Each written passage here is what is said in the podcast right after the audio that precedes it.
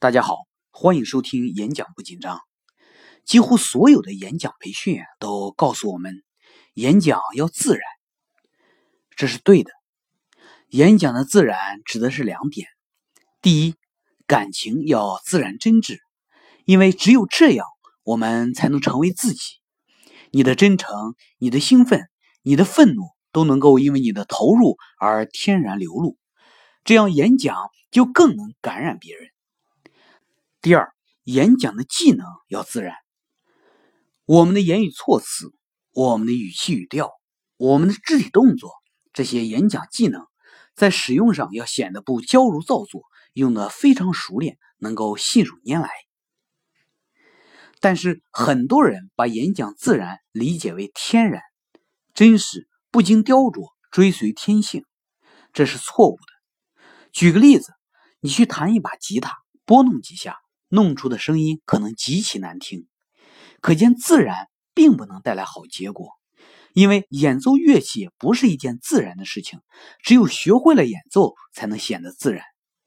这不免让我们觉得有些矛盾：不自然不行，自然了也不行。那我应该自然还是应该不自然呢？下面我就来解答这个问题。你看啊，我们拿骑自行车来说，它是一项技能。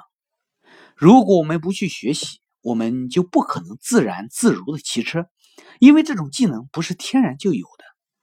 古人为什么强调学习四书五经，强调学习礼节礼仪，就是为了修剪人性，把我们天然人性中负面的东西去掉，熟练的掌握接人待物和社会相处的能力。由此看来，自然并不等于天然。我们必须对天然的自己进行修剪训练以后，才能获得自然的发挥。演讲技能就是这样。如果你不去学习怎么做手势，你的负面手势就会占据上风。比如上台的时候不知所措，双手不知道放哪里。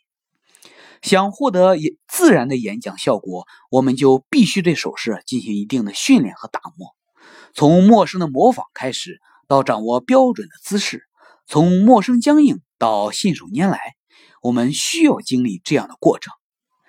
这是在演讲技能上。那么在演讲情感上呢？我们需要自然真诚，融入天然的情感。所以我的结论是：对于演讲的感情投入来说，天然就是自然。演讲的时候要真诚投入。